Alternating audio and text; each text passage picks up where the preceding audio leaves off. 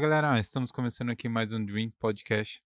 Nesse programa a gente vai estar dando início prim, o, a, os primeiro programa da sequência de 12 programas que eu convidei uma convidada muito especial, Fabiana Pinhata. Ela que é formada em administração de empresa, com pós em Stanford, Cambridge e Harvard. Já participou aqui de podcast, acho que é a quarta ou terceira vez, e agora com 12 programas, então. Fabi, muito obrigado por ter aceitado o convite. Obrigada a você, Bruno. É a terceira, né? Mas nós estamos indo para mais. É sempre um prazer. Hoje a gente vai estar tá iniciando esse projeto que cada programa a gente vai falar sobre uma regra desse livro incrível do Jordan Peterson, que é 12 regras para a vida, o antídoto para o caos. Então, em cada programa a gente vai fazer reflexões e comentar sobre o livro e a Fabi de forma forma é, Didática. Didática. Essa é a palavra. Vai nos ajudar de forma bem é, simplificada a entender um pouco mais do livro.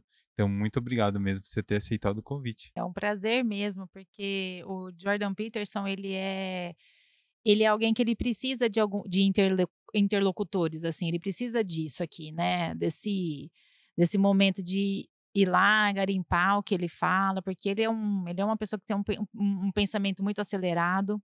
Eu já fiz curso com ele, não presencial, mas online, e é complicado assim acompanhar. O raciocínio dele é radial, né? Ele vai, ele vai, ele forma toda, depois ele volta. Então, o meu, o meu raciocínio é mais linear, eu vou indo, né, pontinho por pontinho. Então, às vezes, muitas pessoas que leem o livro dele ficam meio. Mas é um gênio, né? É um, é um, ele introduzindo aí um pouquinho dele, né? Ele é um psicólogo clínico, mas ele também é professor, ele foi professor em Harvard. Então, eu acho que é legal você contar um pouquinho é. da sua história, é. como que se juntou, né, é. é. com a dele em algum momento ali. Ele até você no... fazendo que é. você fez o curso dele, né? Ele fa... Então, e o curso veio depois, eu fui primeiro para Harvard e lá depois, né, eu soube que ele foi professor lá. E o que eu aprendi em Harvard sobre a neuroquímica, ele fala no livro. E ele prova no livro com outra, numa outra nuance. Lá foi feito com nuance para liderança, quando eu fiz, e aqui ele faz na nuance para o crescimento mesmo, né? É, da pessoa, né? O crescimento do ser, né? Que ele fala. Ele até às vezes é confundido como um cara da autoajuda, mas ele não é. é. Tem gente que às vezes quer menosprezar, né? Difamar ele assim, e não, não consegue, porque imagina, né? Que ele deu aula em Harvard, deu aula na Universidade de Toronto, tem, um, tem artigos publicados, é um cara fantástico, assim. Você tem um documentário dele lá que conta a história, né? que ele começou tudo isso exatamente por proteger o direito de, das pessoas se expressarem. Ele começa esse movimento aí, o rise dele, né? Ele começa, ele acende aí para o mundo quando ele quando ele vê que está uh, tá sendo aprovada na, no Canadá uma lei dizendo que seria criminalizada a pessoa que não tratar, tratasse uma pessoa trans com o pronome que ela achasse adequado.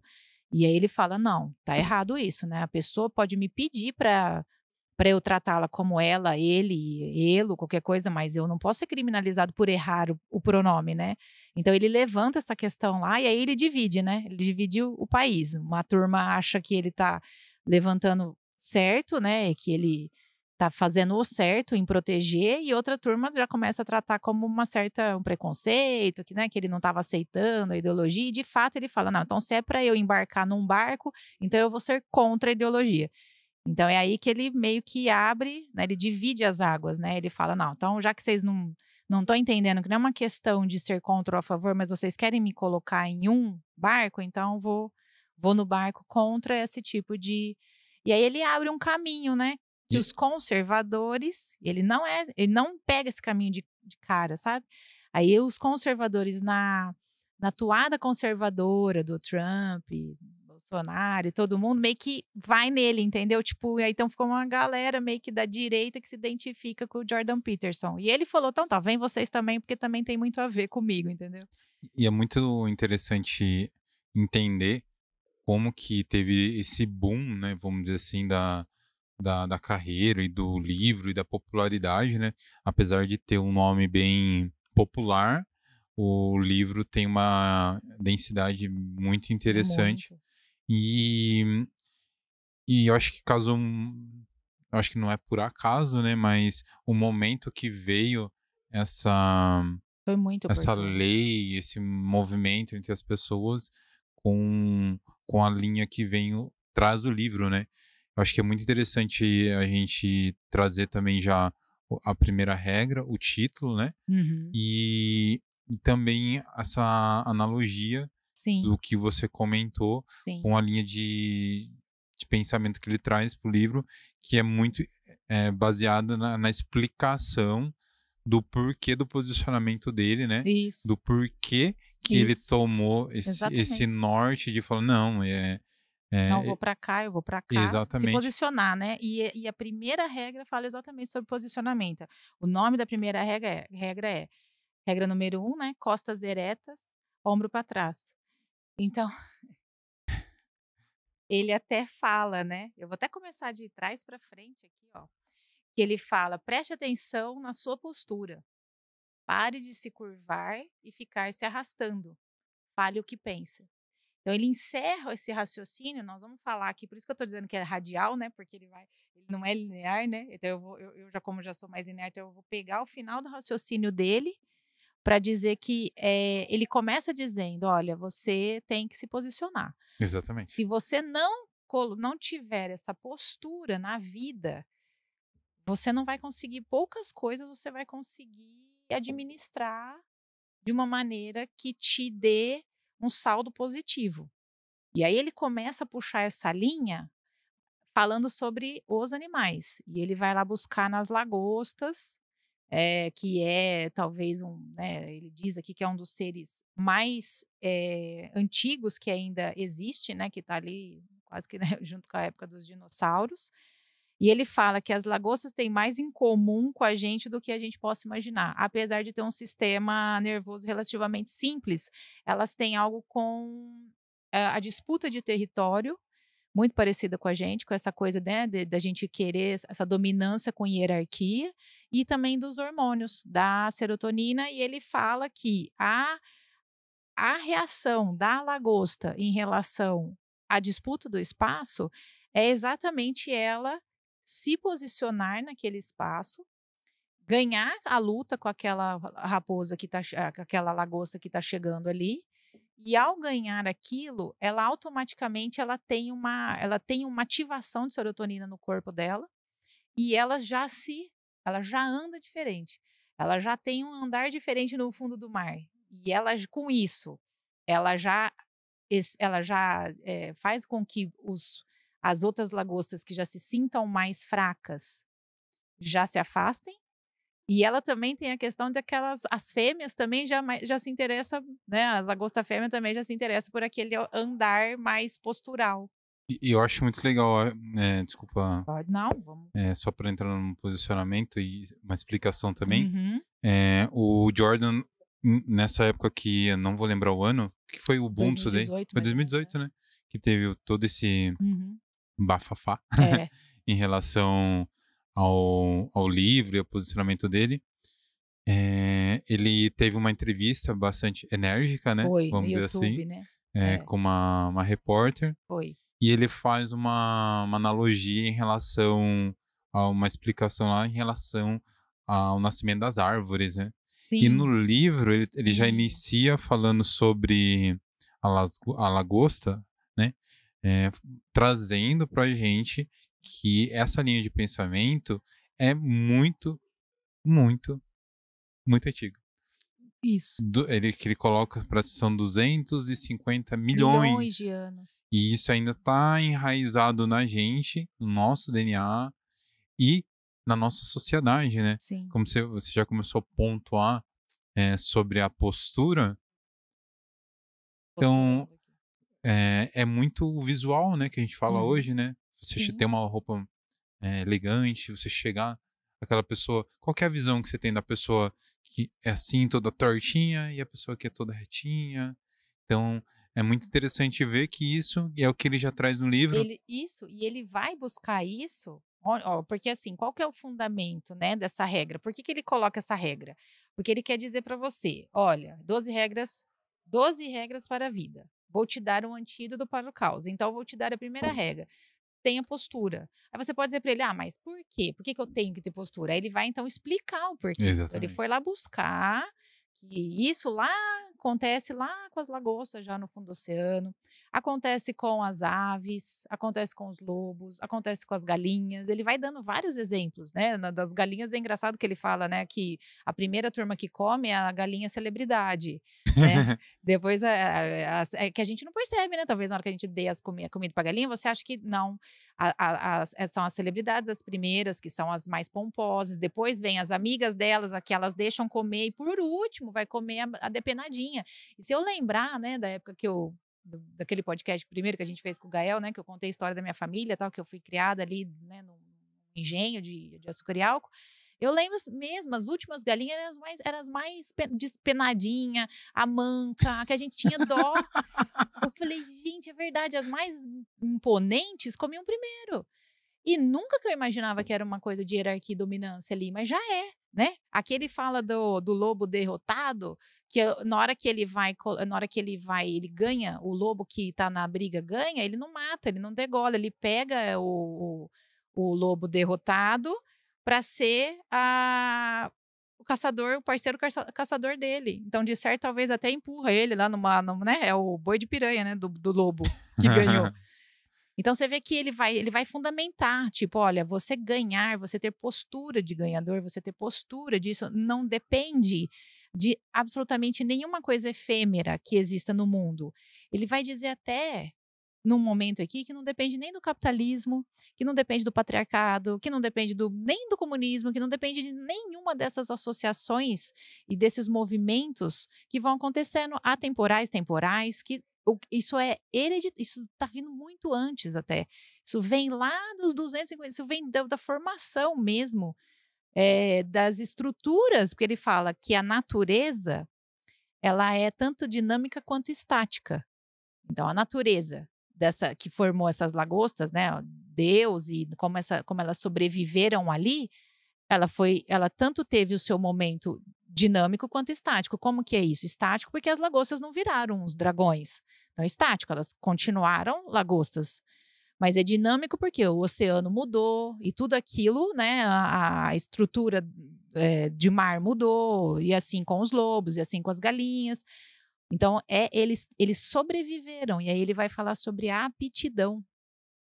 Que o que faz você sobreviver é a, são as aptidões. O que faz você ganhar postura é você ter, você estar, é, o ambiente te seleciona, a natureza te seleciona. Você vai sele sendo selecionado de acordo com a sua adaptabilidade ao ambiente. Aí não é a mesma coisa?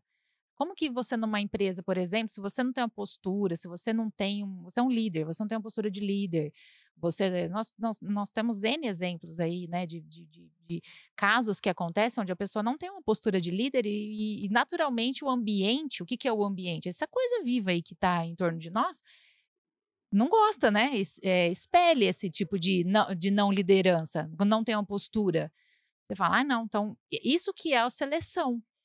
E ele fala que essa, essa maneira da gente entender que a natureza é tanto estática como dinâmica, que ela é tanto, ela tanto não vai evoluir a ponto da gente ter três braços, três pernas, que a gente vai continuar né, com a mesma natureza, a gente vai ter que se adaptar. O que você aprender, Bruno, você vou passar para o seu filho, eu vou passar para o meu filho, não vai ser a receita do bolo para ele. Ele vai ter que se adaptar ainda com aquilo que eu vou passar para ele, entendeu?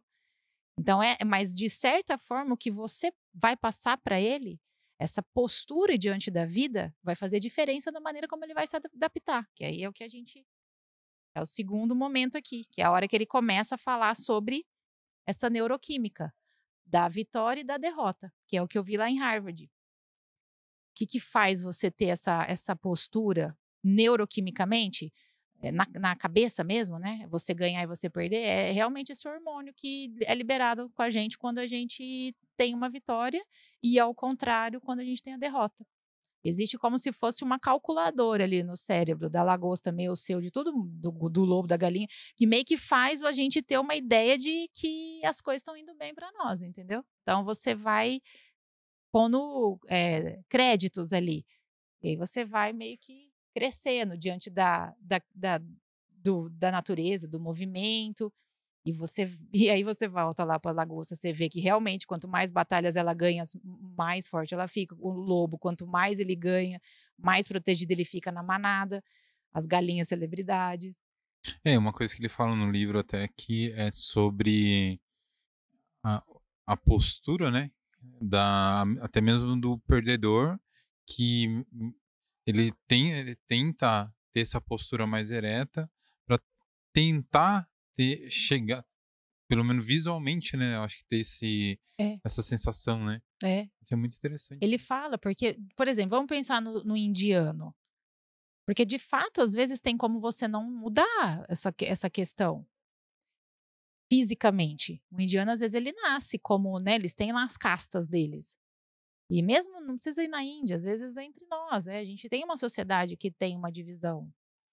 Então, hum, às vezes é impossível essa pessoa ter essa ascensão de postura, do tipo de dominância e hierarquia, num ambiente onde ela não consegue muita, muito crescer.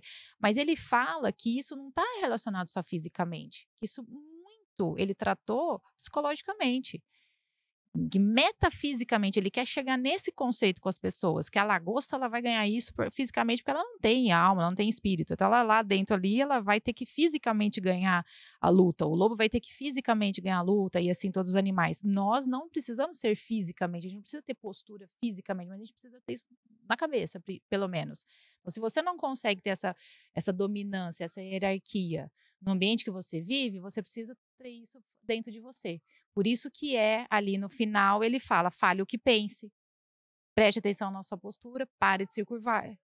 Porque é uma, não é só uma condição física, é uma condição muito mais, ainda mais ele como psicólogo, psicólogo clínico, ele fala que ele tratou diversos, é, diversos casos de pessoas que ele teve que ajustar coisas, min, é, coisas mínimas, tipo sono, café da manhã, rotina, que são pequenos ajustes que ele vai fazendo que ele coloca a pessoa dentro de um, uma, um ambiente, igual aquele ambiente ali da, dos animais, um ambiente estático. Tá vendo como a gente não pode? Ai, nossa, eu adoro, não gosto de rotina. Não gosto de rotina, rotina não é comigo, mas ah, quando você coloca o seu ambiente dinâmico e você também está em transformação, tem duas coisas em, em, em, em desordem ali, entendeu?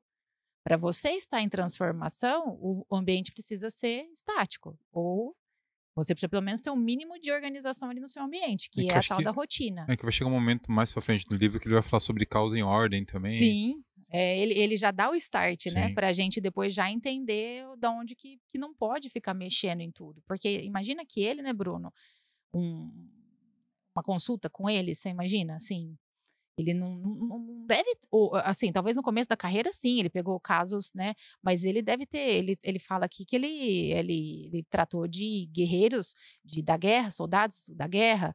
Então, acredito que não são soldados assim que, tipo, foram lá e não fizeram na, nada. Deve ter sido, tipo, batalhão que matou gente pra caramba, entendeu? Então, como que eu vou tirar dele essa, talvez essa, essa esse estado de depressão que às vezes ele perdeu matou gente, mas perdeu o batalhão, né? Porque aí tem aquela calculadora que a gente estava dizendo que aí então ele perdeu batalhas e aí às vezes ele ficou em depressão, porque aí não é mais a serotonina que está agindo, são outros hormônios que vão mexendo, né, com essa parte hormonal. E aí como é que ele faz para recuperar essa pessoa? Não, hum, fisicamente ele talvez nem consiga mais, porque o cara não vai mais estar na, na guerra. Como é que ele consegue recuperar essa pessoa, né, no na questão psicológica? E, é e é muito interessante para analisar como que o cérebro da gente é, direciona tudo, né? Sim. Porque por mais que a pessoa tá bem fisicamente, se o cérebro não está em equilíbrio, o corpo começa a entrar em desequilíbrio Sim. e isso começa a somatizar diversas coisas e entra numa um, um castelo de cartas começa a ruir, né? É uma espiral você vai, você vai meio que é um efeito dominó, né? Você, se, se, se você fisicamente já não se sente forte. Por isso que agora a gente começa a entender um pouco da, do porquê que esses coachings são tudo fortão, saradão, entendeu? Porque eles têm que vender. A força física, ela faz parte do desse. Branding. E desse posicionamento de costas eretas e ombro para trás, entendeu? Tipo, eu tenho que estar também forte fisicamente para ganhar uma luta física. Sim. Os caras tudo faz jiu-jitsu, você pode olhar, na maioria dos, desses caras de influências aí que bombou, todos eles, é difícil você, você encontrar um cara que é... é... é... o que ele fala muito no livro também, que é, tudo é relevante, né? Sim. Tudo é relevante, então isso, vamos dizer assim, é o branding, né? É. Então, é, desde a postura, a, então tudo influencia Sim. nessa leitura. Nessa leitura. É, e até mesmo é a sensação, né? É, e ele fala aqui, olha, exatamente isso daí, ó. Ele fala aqui, ó, vou ler, ó. É, quer ver a parte que ele vai falar? Exatamente isso daí que você está falando, que as pessoas nos leem. Uh, aqui, ó, da hierarquia, ó. A hierarquia de dominância, ela é um aspecto quase eterno do ambiente. É quase eterno. a hierarquia da dominância. Tá? Ele fala muito sobre é. a hierarquia, né? Tá, ela é tipo, e é como quase que isso é importante, né? eterno né? esse negócio, não faz parte de um de, um, de, de coisas é, que são relevantes, né? Isso daí tá muito. Estávamos lutando por posições antes mesmo de termos pele, mão, pulmão, ossos. A gente tava lá como o espermatozoide óvulo tentando, né? Então, antes disso, que aí vai é, depois lá na frente ele linka um pouco com, com os salmos, né? Não, não nesse daqui, né? Não nesse capítulo, mas depois mais para frente ele traz isso, né? Aí ele fala sobre a, né, a questão das árvores. As hierarquias de dominância são mais velhas do que as árvores. A parte do nosso cérebro que registra nossa posição na hierarquia de dominância é, portanto, excepcionalmente antiga e fundamental. É um sistema mestre de controle, ajustando as nossas percepções, nossos valores, emoções, pensamentos e ações. Então, olha que sério que é isso. Se você tem uma uma, uma conta corrente, você tem uma calculadora, tem um negócio aí dentro de você que só registra as derrotas, a sua percepção, seus valores, suas emoções, seus pensamentos, suas ações refletem isso. E, e é muito interessante eh, essa, esse trecho das árvores, né? É. Que você para para analisar, né? Tem aquele ditado popular, né? Que, que, as pessoas falam muito. Ah, quando eu cheguei aqui era só mata. Só mata. É mais ou menos isso daí, é né? Isso aqui. É. Tipo, muito antes da gente supor né, emoções e sentimentos, você já estava disputando um negócio. Então, e aí alguém vai dizer para você que isso é fruto de uma sociedade oprimida, opressora. Não, isso pode ser o que você falou, pode ser um fator relevante que faça com que isso realmente seja um assunto a ser tratado, mas você extirpar isso, você tirar isso, não significa que não vai haver, tanto que em todos os todos, a gente vamos, vamos falar do capitalismo, vamos pôr pimenta no negócio aqui. Se eu colocar, se eu for é, tirar a esfera do, do, do, dos países que são é, voltados para um sistema de livre mercado, livre comércio e tudo mais, se eu tirar essa coisa do, de quem domina, quem é dominado, de né, oferta e demanda e tudo mais, e jogar num mundo socialista onde tudo é, é desenvolvido, onde tudo é, é, compartilhado e a comunidade não tem, não tem pobre, não tem rico, alguém vai dominar isso, alguém vai ser o interlocutor de tudo isso ainda assim vai ter, como teve, como teve isso na União Soviética quando eles tentaram implantar. Então, é tirou, ele... é o que ele disse: você tira, você extirpa o capitalismo, você extirpa isso daí, mas ainda assim um vai querer dominar o outro. Porque isso está arraigado, isso não, não tem como a gente tirar de nós. O que ele fala é: você tem que ser adaptável, você tem que se adaptar e se é, sobreviver, né, e, de, e deixar um legado para a próxima geração com relação a isso. Mas é, não, não tem como você dizer que isso não faz parte do, do, do, do teu sistema de formação. Aqui, ó, a parte ancestral do seu cérebro, especializada em avaliar a dominância, observa como você é tratado por outras pessoas, aquilo que você disse. Com essa evidência, fornece uma determinação do seu valor e lhe designa um status. Olha que loucura, o status está na sua cabeça. Você já ouviu aquele negócio que preconceito às vezes está na cabeça da pessoa, né? Às vezes a pessoa ela tem o preconceito assim com ela em relação a alguma coisa com ela mesmo, nariz grande, alguma coisa que ela acha e as pessoas não acham. Então tá aqui, ó, porque da onde vem isso? Vem com essa com essa essa essa, essa coisa que você vai colocando para dentro de você e às vezes isso você já determina o seu status e você já passa essa informação para as pessoas da maneira como você conversa. Então, por exemplo, uma pessoa que tem o nariz grande, ela já vai falar do nariz às vezes. Ai, porque eu não gosto muito do meu nariz. Ela já chama atenção pro nariz, às vezes você nem viu o nariz dela, entendeu? Uma pessoa que tem escoliose. Eu lembro de uma amiga minha, quando a gente foi pra praia junto, ela falou: Aí eu tô, ai, menina do céu, minha escoliose tá me matando. Eu falei, você tem escoliose? Ela falou, ai, por que que eu falei? Não pode falar, né? Eu falei, eu nunca, vai, 20 anos que eu sou sua amiga. Deixa eu ver, fica de costas. Tem uma baita do escoliose, meu, já sei lá quantos banhos de piscina a gente tomou juntos, quantas vezes nós fomos pra praia, tomamos sol juntas. É isso, né? Status que você carrega, eu tenho escoliose. Então eu já vou me comportar como uma pessoa que tem um problema. E isso às vezes faz você minguar, faz você não ter a postura diante de alguma situação. Se alguém um dia, por exemplo, que é o, ele linka o assunto do bullying com isso. Se alguém um dia diz chamar, né, a, a ofender essa pessoa por causa do nariz grande, por causa, né, da, da, da, desse defeito, e ela não soubesse defender, ela não, ela não ter dentro de si uma reserva de serotonina, uma reserva, né, de, de, de postura para ela responder à altura, para ela se defender disso, eu, eu, isso pode ser levado pro resto da vida. Eu tô vendo você falar aqui, eu tô lembrando daquele outro podcast que, que a gente conversou, você falou muito sobre o antifrágil. Sim. É. E, e é muito. É isso que, que você tá me passando agora. É essa, esse posicionamento, uhum. né? De ser o antifrágil mesmo, de você tomar, tomar a rédea da sua vida e toma, ter uma postura, não ser a vítima. É... Assim, Taleb escreve o livro dele é. depois é. desse. Muito interessante, né? Então ele puxa, você vê que ele vai é? lá e eles têm realmente a mesma linha. É, eu acho que ele, quem sabe, até mesmo não leu, falou, opa, deu um insight. Com certeza, com certeza. Ele falou, meu, é exatamente isso, né? Porque o Nassim Taleb não é psicólogo. Ele é um cara do mercado.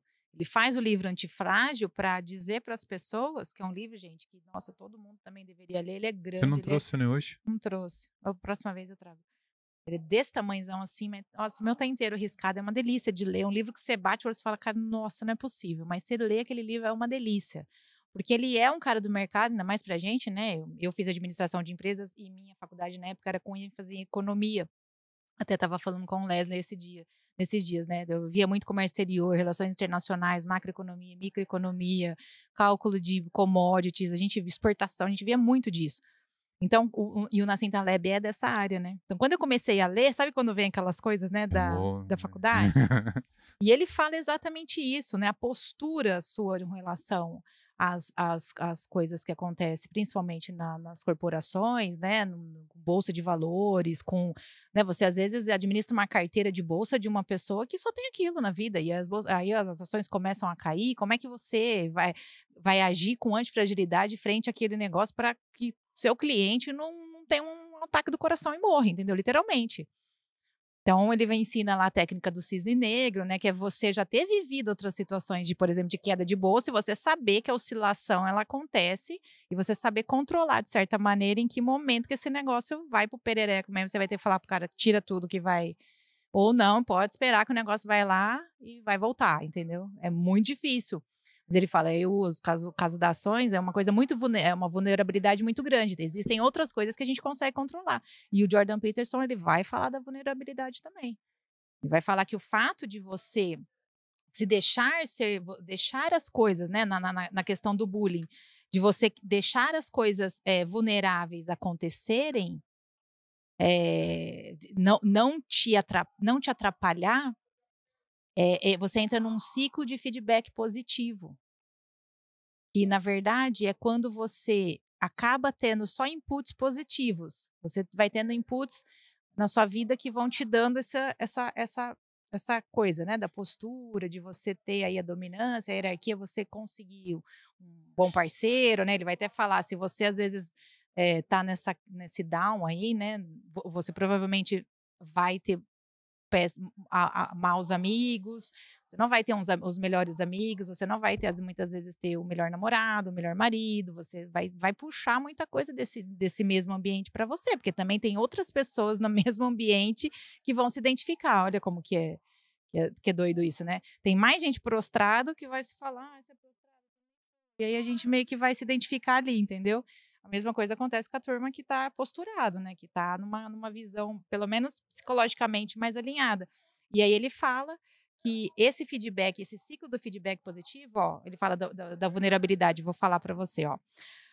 Os pensamentos de vulnerabilidade que ocupam a sua mente desde que passou pela experiência desagradável ficam perto da superfície. Eles ativam a ansiedade, o coração acelera, você sofre um, um, uma, uma percepção de que aquilo ali não é legal, ou que aquilo é legal, e você então cria um feedback positivo, que é o quê? Isso daqui vai, é, é tipo o cisne negro. Isso tá me remetendo que vai me dar um ataque de um ataque de pânico, ou isso tá me remetendo que vai dar tudo certo. É, é na vulnerabilidade. Olha que loucura. me dar um ataque de pânico é bom. Não, mas é, ele até fala. Então, olha isso, ó. A, a, a René Brown, Bené Brown. Tem uma mulher aí, agora não vou lembrar o nome dela. René Brown, Bené Brown. Ela fez um livro que, que era sobre vulnerabilidade. Eu não consegui ler o livro. Eu falei, meu Deus do céu, tá tudo errado que essa mulher tá falando. É, porque tava contra o problema completamente ao contrário. Ela tava dizendo que a gente tem que achar o máximo, a vulnerabilidade. E não, o Jordan Peterson falando, não é assim. Só tem que saber pegar as, situações de ele, o, o Nassim Taleb, você tem que saber lidar. Só que se você está num ambiente estático e você recebe uma coisa vulnerável, beleza, você consegue ter um, uma postura adequada diante da situação. Agora, se você está num, num momento prostrado num ambiente que já está meio dinâmico ali, que já está meio conturbado e você recebe uma vulnerabilidade, muitos sucumbem. Vai ter um ataque de pânico, vai ter uma depressão, vai ter uma ansiedade, entendeu? É, é muito, vamos dizer assim, um cenário da pandemia, né? Vamos dizer é, assim, onde estava tudo ruim. Total. Aí, Como que vê... cada um saiu ali é... da situação, entendeu?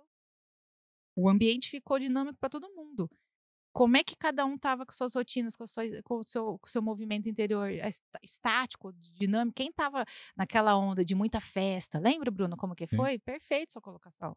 Todo mundo lá naquela festa tal, eh, não tinha dia, era sábado, domingo, segunda, terça, blá, de repente fecha tudo. Um monte de gente enlouqueceu, casamento, um monte de casamento deu pau, porque né, tiveram que ficar dentro de casa, casados. Né? Então, assim, é exatamente isso. A hora que mexeu no ambiente que era um ambiente estático, parado, né? E aí, de repente, faz aquele muvuca em todo o ambiente. É, e você não tem, você perde o controle, a, a, sensação que todo mundo, a maioria das pessoas que estavam sem essa, essa, essa calculadora aí, esses créditos aí na calculadora, esse nível de antifragilidade um pouco aumentado, deu uma bela de uma baqueada. É exatamente isso. E é muito interessante também pensar como que ali o, o crescimento individual, né, de cada pessoa influencia no, em tudo isso, né? Total. Porque muito em relação ao antifrágil, essa linha de pensamento da, vamos pensar assim, da, pessoa ser, bem entre aspas, né, ser casca grossa, é, em relação à lagosta, né?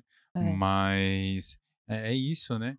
É, você ali superando o bullying, superando diversas situações na sua vida, vamos dizer, é que nem a, o que você está falando, né? Você vai te ganhando créditos, você vai ganhando confiança, Sim. e é isso que ele vai falando no livro, né? Sim. Você vai tendo essa energia positiva, então você vai ganhando confiança. É uma coisa que nem a gente está agora na fase de um ano, de, né? Um ano e estamos na fase de Copa do Mundo, e é muito que a gente vê, né? Aquele jogador que está na fase boa, boa, ele vai ganhando. Ele parece que tudo vai dando certo, né? Então é mais ou menos isso. Ele fala, ele fala isso aqui, que é um. Esse que é o ciclo do, do, do, feedback positivo. Vai, parece que as coisas você vai ganhando e vai dando tudo certo. Você vai. O, ele fala até de, um, de uma lei que existe, né? Que, tipo, quem. quem, quem o bar, o. Uh, ele, vai, ele fala de várias pessoas assim que tiveram é, uh, de cada 100 músicas, por exemplo, 90 é criação do bar, entendeu? Tipo, ele fez uma, deu muito certo, ele fez outra, deu muito certo, deu outra, muito certo, deu muito certo. E provavelmente ele fala que quando você. O legal. Ótimo ponto você ter, ter lembrado. Ele fala que quando é o contrário, você tá numa down, você tá em, em, em queda, a hora que você volta. Aqui, ó. As circunstâncias mudas, mudam, então você também pode mudar.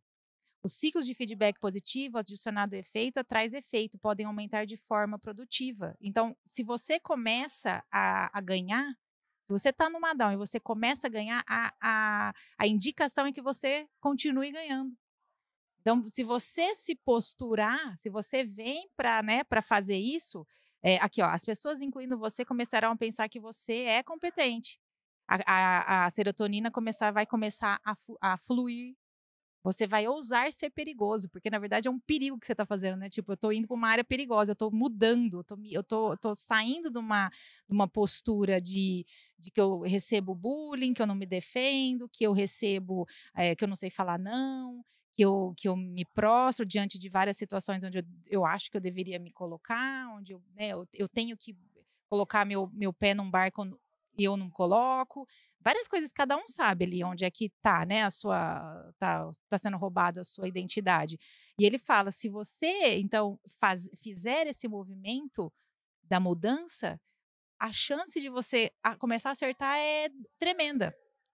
Eu achei muito legal isso quando ele foi. Falei, poxa, então quer dizer, não tem. Por isso que ele faz essa regra, entendeu? Porque não é só para quem tá vencendo. E, tipo, um estímulo. Por isso que Sim. não é autoajuda. Ó, continua, cara. Você que tá vencendo, continua, continua, continua. E vai, não, ó, você que tá perdendo, você, se você é, resgatar isso, vai ser, você vai conseguir é, buscar esse negócio. Esse, você vai bus conseguir buscar esse, esse, esse, saldo aí negativo. É, eu acho muito interessante que você falou da, da reflexão da, da pessoa que tá no, na, na queda ou no, na bad vibe, eu não sei. Isso. Na fase ruim. Uhum. Mas a pessoa que perde também, quando consegue transformar isso em algo positivo. É, fazendo uma reflexão a, a, a um atleta, né? É, o Michael Jordan falando que no jogo, né? Ele, ele transformou o jogo, né? Ele foi seis vezes campeão da NBA e ele fala que as pessoas olham como que tudo que ele fez foi dádiva, que ele nasceu com o dom, é. mas as pessoas não, não viam, né? As horas e horas e horas de, de, treinamento, né? de, treino, de rotina. De rotina. E aí você, a maioria das pessoas vão lembrar, né, do último título, né? Você pode gostar ou não de, de, de basquete, mas foi um dos lances que ficou muito conhecidos, foi da, da última final dele, que ele rouba a bola, uhum. ele pega a bola sozinho e ele define o lance uhum. e eles são campeões. Uhum. É, e ele tem um momento que ele fala que ele, ele pontua todos os erros dele. Uhum. Quantos jogos ele perdeu no último lance e quantas cestas ele perdeu. E ele fala, tipo, que parece ser fácil o que ele fez, mas ele perdeu 26 vezes.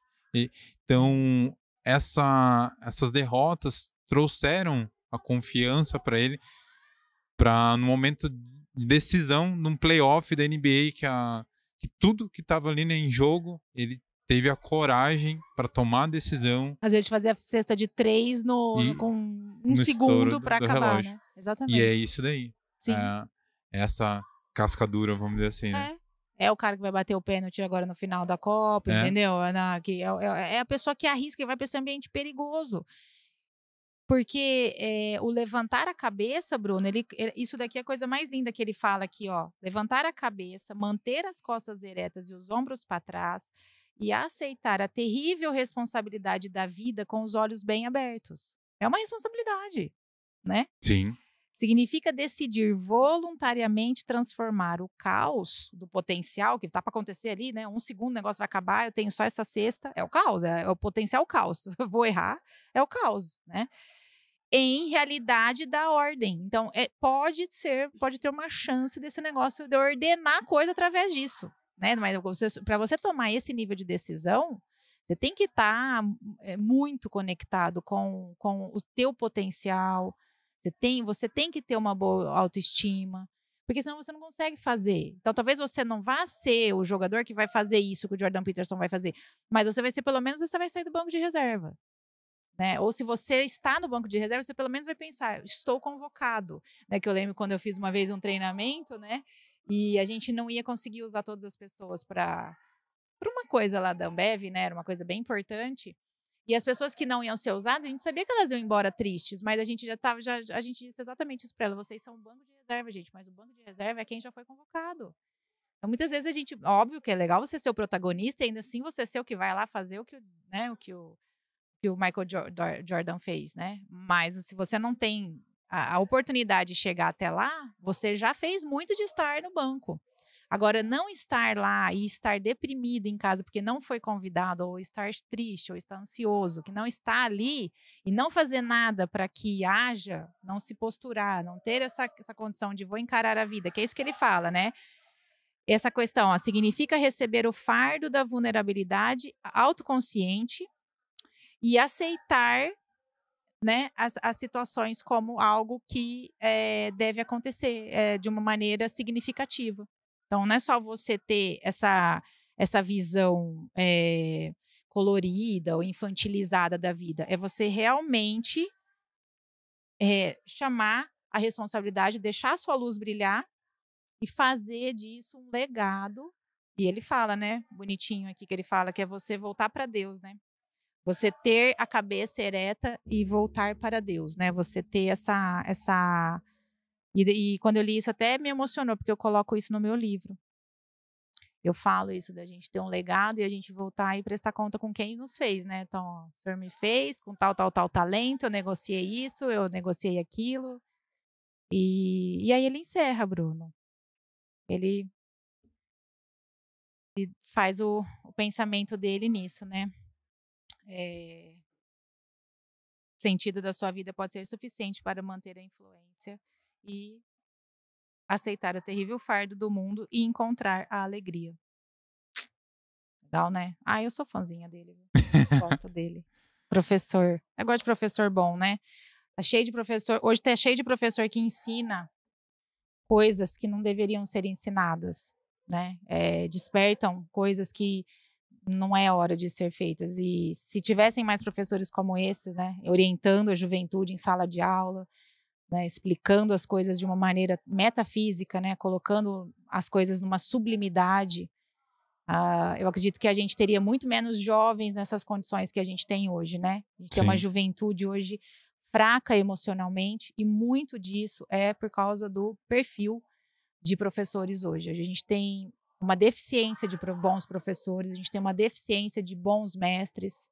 Eu falo isso no meu livro também. Tem uma deficiência de pessoas que não têm um legado, né? não, não fizeram esse movimento. São pessoas que são cansados da vida. Sabe, pessoas que colocam cansado, seis horas da manhã, acorda e fala: Meu, que cansado né? Sociedade do cansaço, sei lá o que, sabe? Tipo, meu, o cara já, já, ele já acorda brigando com aquele movimento da vida, né? Então é, é muito estranho uma pessoa dessa ensinar alguém a ser alegre vivendo, né?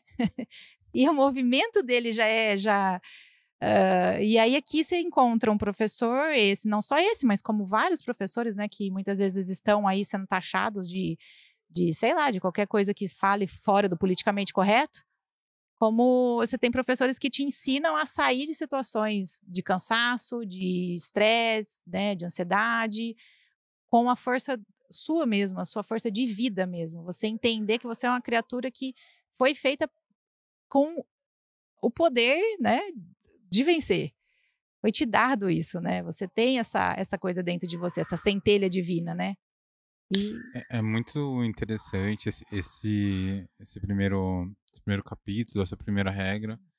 É, é muito importante porque o, é, ali você já toma tom do que, que é o livro, do posicionamento, se você não está aberto para esse tipo de aprendizagem, aberto para esse tipo de pensamento, o livro já toma tom e você já para ali mas a pessoa que tem uma mente aberta, que quer entender essa linha de. Desenvolver, né? É, a pessoa vai seguir.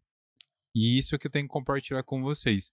Se vocês gostaram, é, esse é, é o, acho que a regra mais fácil, é a introdução do livro. Eu acho que é a, é a que mais é a que é mais fácil de entender, mas é a mais difícil de você botar em prática. É, talvez, né?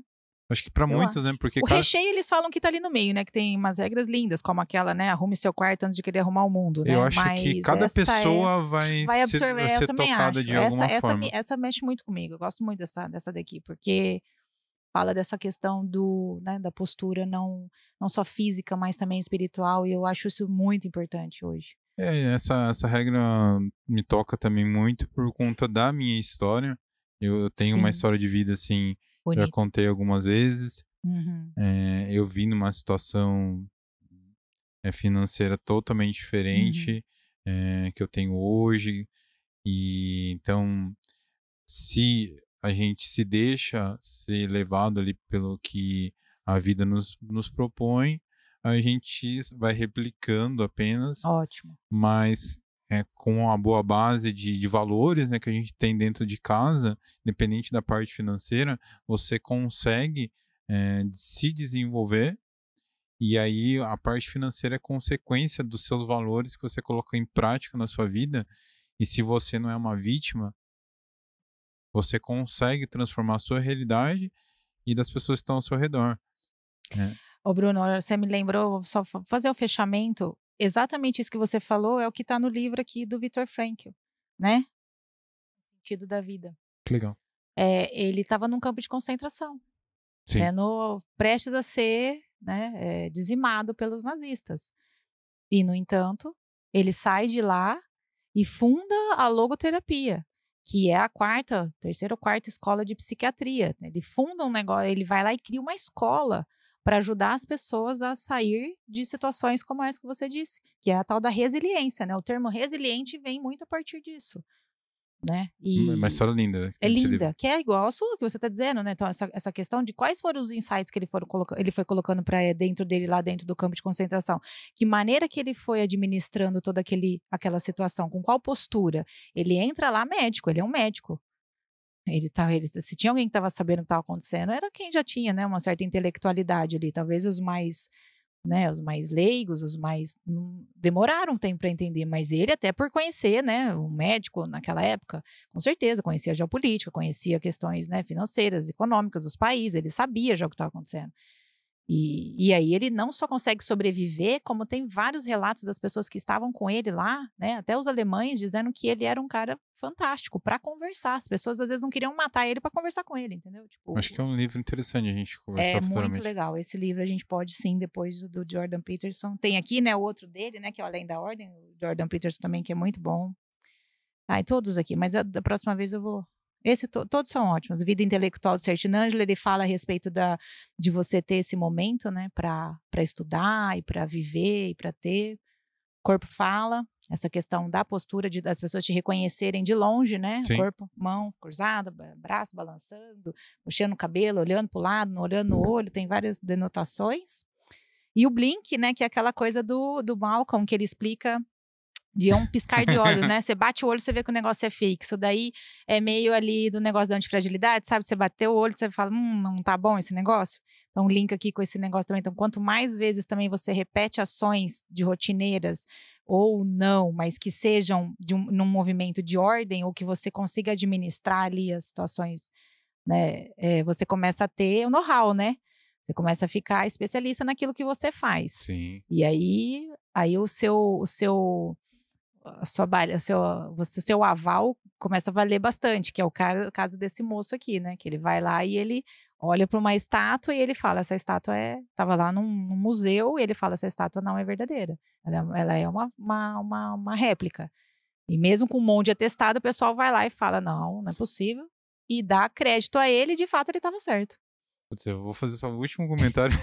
não paro. Mas tem, um, tem uma série, não sei se é na Amazon Prime ou na Netflix, que é um caso de uma galeria que, que a curadora é, aprovou vários quadros falsos e isso foi vendido e depois descobriram que os quadros eram falsos e ela vendia como verdadeiros e é muito é, talvez ela não ter, não tinha esse negócio do blink é né? muito legal isso não foi comprovado que ela ela sabia? ela sabia ela fazia parte do esquema? Ah, tá. é muito interessante. Vamos encerrar por aqui? Legal é, só tenho a agradecer. Deixa seu arroba aí pra Obrigada. galera é, é Fabi seu Pinhata, Instagram. Fabi Pinhata. Fabiana Pinhata, Fabi Pinhata. é, fica o convite para vocês. Compartilhem com seus amiguinhos. Manda no, no Instagram, no WhatsApp, no Orkut, no Facebook, no Telegram, qualquer rede social que você use. é, manda esse episódio para seus amigos. Acho que vai agregar muito para a vida de outras pessoas. Se inscreva no nosso canal, aqui, clica no inscrever-se. Todos os episódios estão completos no YouTube e Spotify. Os cortes a gente posta no Instagram, DreamPDC. E fica o convite para você que queira é, conhecer o meu trabalho, é o Bruno Loureiro. E galera, é, um último recadinho. Se você quer produzir o seu vídeo, o seu podcast, é, fica uma dica para vocês também. Conheçam o Instagram da Cena Produtora Audiovisual. Vai aparecer aqui, ou aqui, ou aqui, em algum lugar aqui na tela. Cena BR. Fica o Instagram para vocês também, uma dica. Fechou? Até o próximo programa. Valeu e falou. Tchau. Dream.